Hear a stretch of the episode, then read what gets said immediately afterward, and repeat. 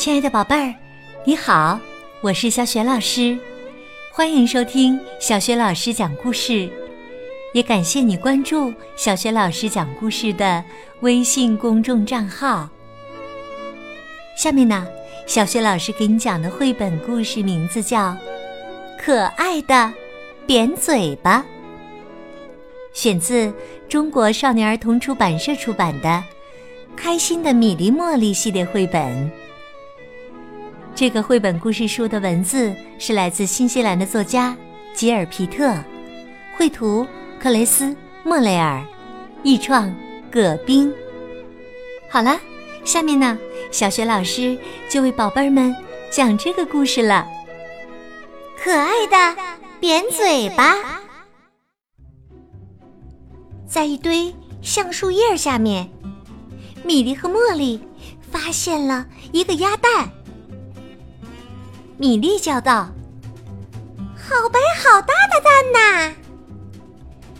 茉莉叫道：“好大好白的蛋呐！”他们把鸭蛋塞到鸭妈妈咪咪的肚子下。米莉说：“希望猫妈妈能孵出小鸭子来。”茉莉说：“当然能了，因为它也是妈妈。”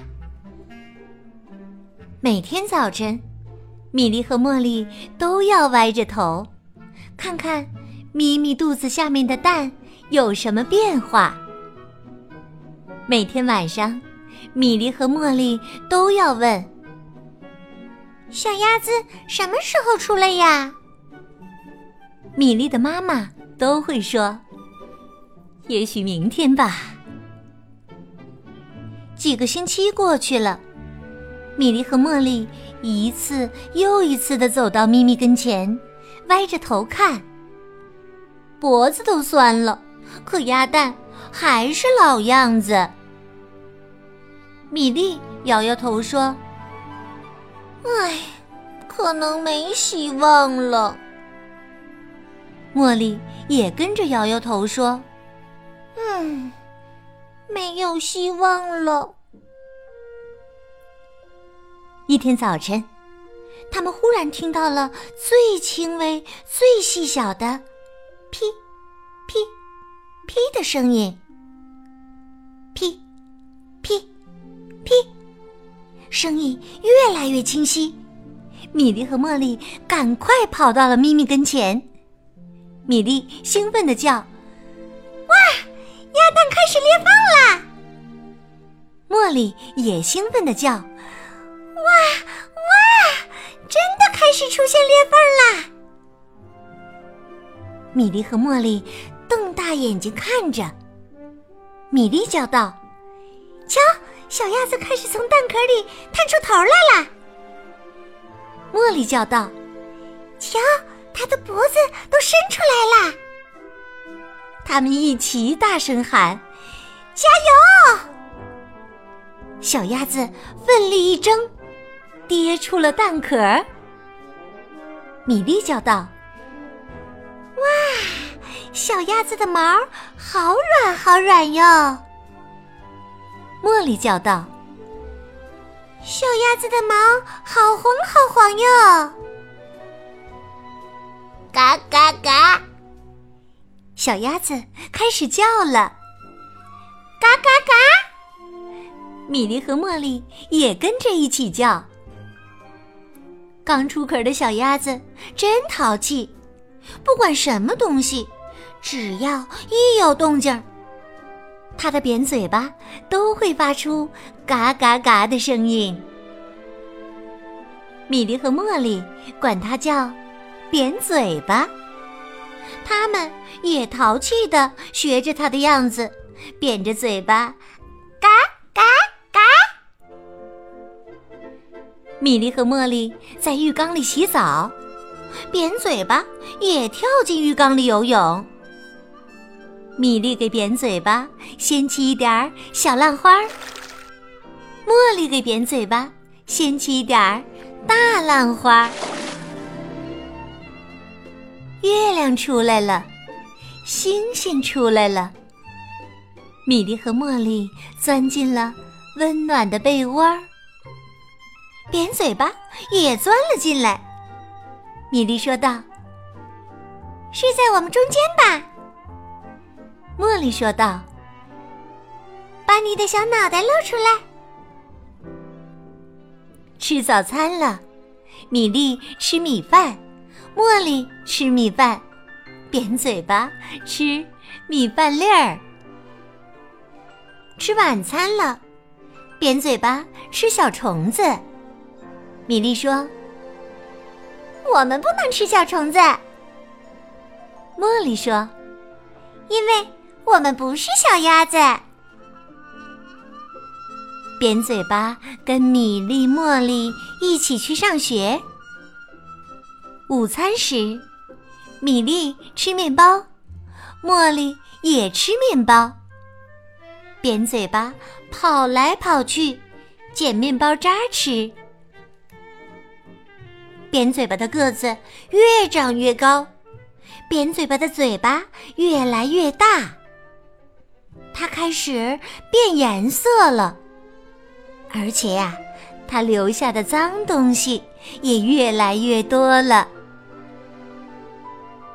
米粒的妈妈告诉米粒和茉莉：“扁嘴巴长大了，该回到它原来待的橡树下去了。”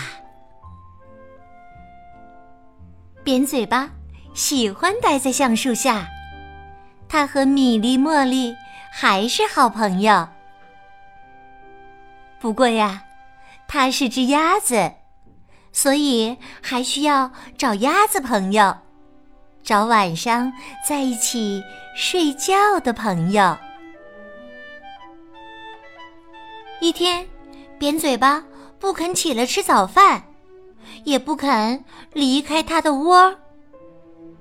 米莉着急的问：“怎么回事啊？”茉莉也着急的问。这到底是怎么回事啊？米莉的妈妈告诉他们：“扁嘴巴呀，要孵自己的鸭宝宝啦，不能被打扰。”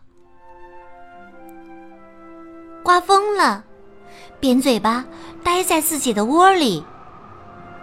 米莉和茉莉想去看看。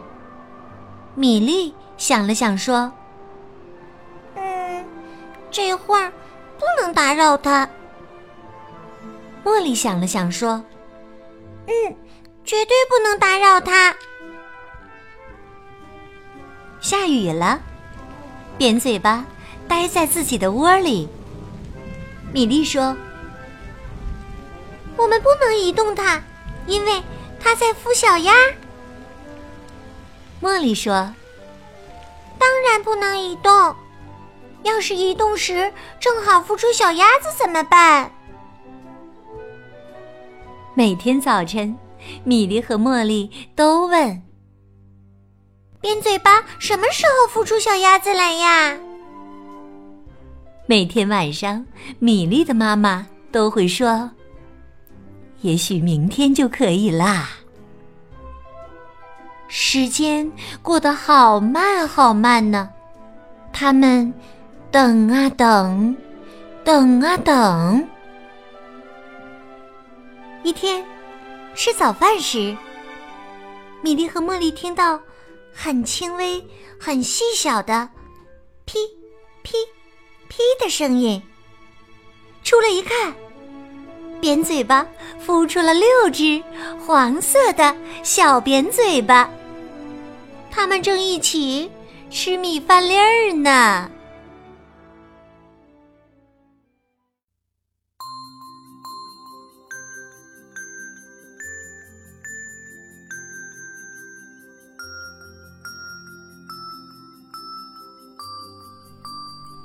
亲爱的宝贝儿，刚刚啊，你听到的是小雪老师为你讲的绘本故事《可爱的扁嘴巴》。宝贝儿，你还记得故事当中的扁嘴巴生下了几只可爱的小扁嘴巴吗？如果你知道问题的答案，欢迎你在爸爸妈妈的帮助之下给小雪老师文字留言。小雪老师的。微信公众号是“小雪老师讲故事”。还没有关注的宝宝宝妈可以来关注，宝贝儿就可以每天第一时间听到小雪老师更新的绘本故事了，也会更加方便的听到之前小雪老师讲过的一千多个绘本故事。如果喜欢，别忘了在微信公众平台页面的底部留言或者点赞。小雪老师的个人微信号。也在微信公众平台的页面当中，可以添加我为微信好朋友，更方便的参加小雪老师组织的有关绘本的推荐和阅读活动。好啦，我们微信上见。